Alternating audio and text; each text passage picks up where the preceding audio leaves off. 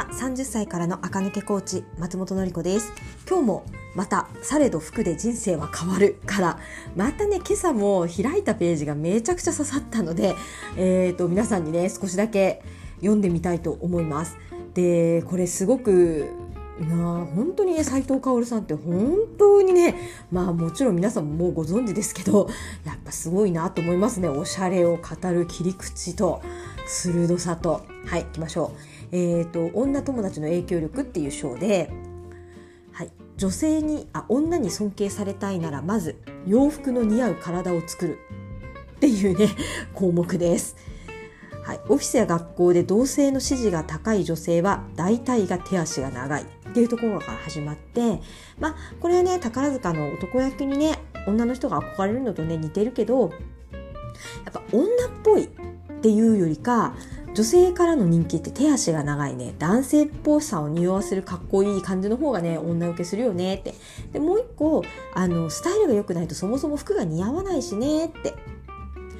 そうスタイルのいい女性にしか着れない服ってあるよねって。そして一方で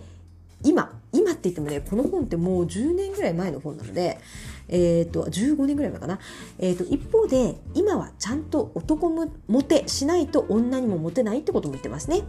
はい、男モテも女モテもする。男心をそそるような女じゃないと尊敬できないと思うまでに進化してきてるよというところが書いてあってふんふんと思いながら聞いてあ読んでいたんですが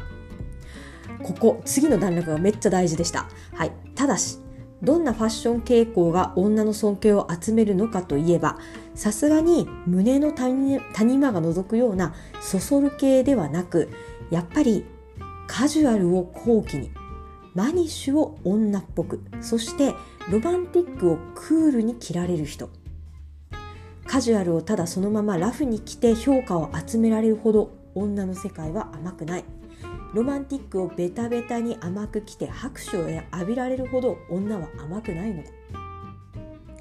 ですって。もうこれがね膝を打つって感じね。本当にその通りで今流行りのねミックスしてファッションを楽しむ。そして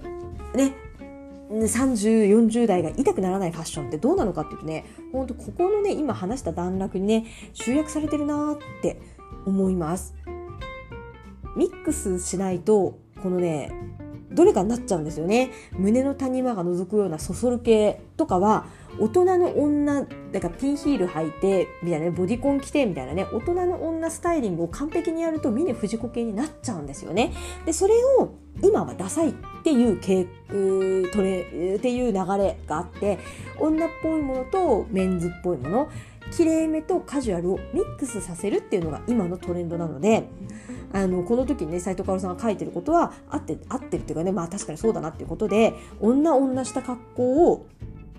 するのって男受けはねいいかもしれないけどダサいになっちゃうんですよね女性から見るとね。とそこのことをね、まあ、そういうねそそる系ではね尊敬されないんだよということがね書いてあります。で次も大事。カジュアルを後期に。これはねカジュアルをきれいに着るってことなんですけど何度も言うように、えっと、子供っぽいものを子供っぽいまま着たらいけないんですよね。年齢不詳になって変。でしたしカジュアルをだらしないまま着ちゃうと寝起きにしか見えないんですよ。中年になってくるとね。それをやめようね。ってきれいめミックスで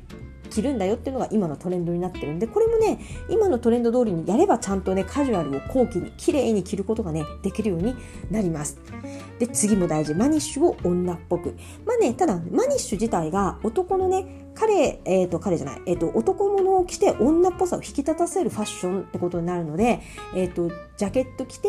えっ、と、スカートにしてピンヒールとかね、そういうのをマニッシュっていうので、まあ、これはね、あのちゃんとマニッシュを理解してる人だったらうまくやれるかなと思います。マニッシュを女っぽく。そして、これがめちゃくちゃ大事。ロマンティックをクールに着られる人。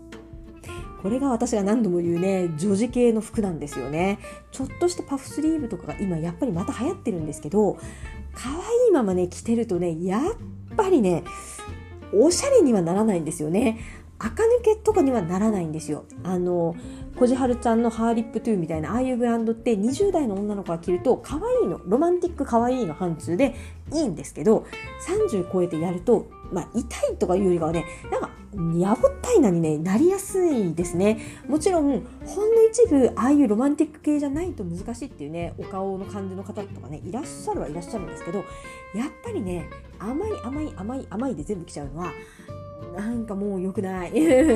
ミックスした方がいいんですよね。で、ちょっといくつか前の、あの、回で、背が高い人ってね、意外とロマンティック系着て平気だよっていうのは、これってさっき言ったね、メンズっぽい感じ、男性的な感じ、かっこいい感じ、手足が長い感じが持ってるんですよ。体自体がそういう体。だから、そこにロマンティックな服を引っ掛けても甘くなりすぎないからいいんですけど、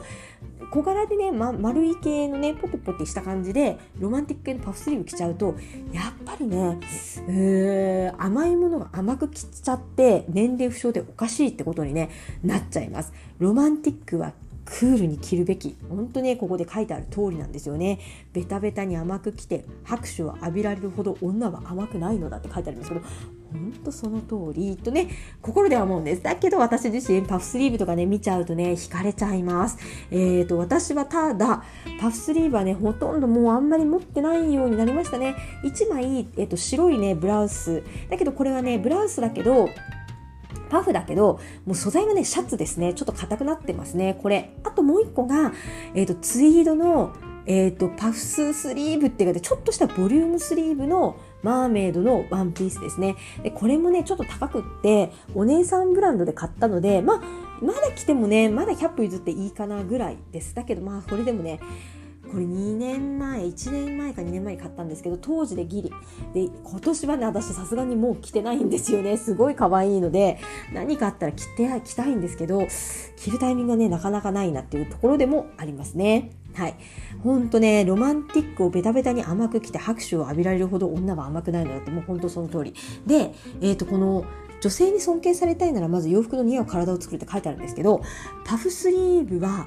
女性からの尊敬はね集めないかなと思います。私もね仕事上たまにねあの着る日があるんですけどよっぽど髪の毛をねピタッとクールに作って顔もね甘くしないでスカートじゃなくてパンツを履くようにしていますね。うんたまにテレビのコメンテーターさんとかあとは結構こう専門的な意見を言わなきゃいけない立場の女の教授の方とかでパフスリーブで着てる人がいるんですよね。で、いいんですよ。あの、私服だったら本当ご自由になんですけど、やっぱりちょっとね、あの、尊敬される立場でありたい雰囲気でね、どっか出ていくんだったら、特にこれ聞いてる方でね、個人事業主さんとか、社長さんとかいらっしゃればね、パフスリーブはね、着るべき服じゃないかなと思います。あとは政治家の女の人とかね、パフスリーブ着て髪巻いてる政治家の女の人ってやっぱりいないんですよね。やっぱり女から反感買うっていうかどうしたってやっぱ思われちゃうし似合うかもしれないけど、うん、立場に似合わないですよね。立場に合ってない。TPO に合ってないので本当にねこれから先3040代のパフスリーブって本当に気をつけるべきものだなとね自戒を込めて思いますね。クールに着ないといけないです。でクールに着るんだったらパフスリーブにピンクの色をつけるべきじゃないし、えーと、スカートで合わせるよりかパンツで合わせるべきだし、えーと、シューズもねバレーシューズで先っちょがね、まん丸いよりかはね、せめて pointed toe とか、せめてちょっとね、クールな足先にするとか、もうスニーカー履いちゃうとか、だからそういう感じでね、あの、ラブリーを、ラブリーラブリーラブリーラブリーでやらない方が、えーと、尊敬はね集めるだろうなってね確かに実感とともにね思いますね。はいというわけで 今日もねまたね「されど服で人生は変わる変わる」についてね読んでしまいましたが本当にこの本ねめちゃくちゃ面白いしもうなんか本当にいいのでもうどの行どのページ読んでもはあって思うことばっかりはーってことばっかりなので、ぜひね、あの、ファッションで今つまずいてますとか、なんかやる気も湧かないですとか、なんか瞑想しそうですっていう方がいらっしゃったら、あの、こちら講談社から出てますので、ぜひ読んでみてください。もうハッとさせられる文章だらけですね。あ、そうですね。初版が2014年だから、やっぱり10年、ちょ、10年ぐらい前ですね。10年前ぐらいの本になりますけど、すごくいいので、ぜひ皆さん読んでみてください。はい。それではまた明日聞いてください。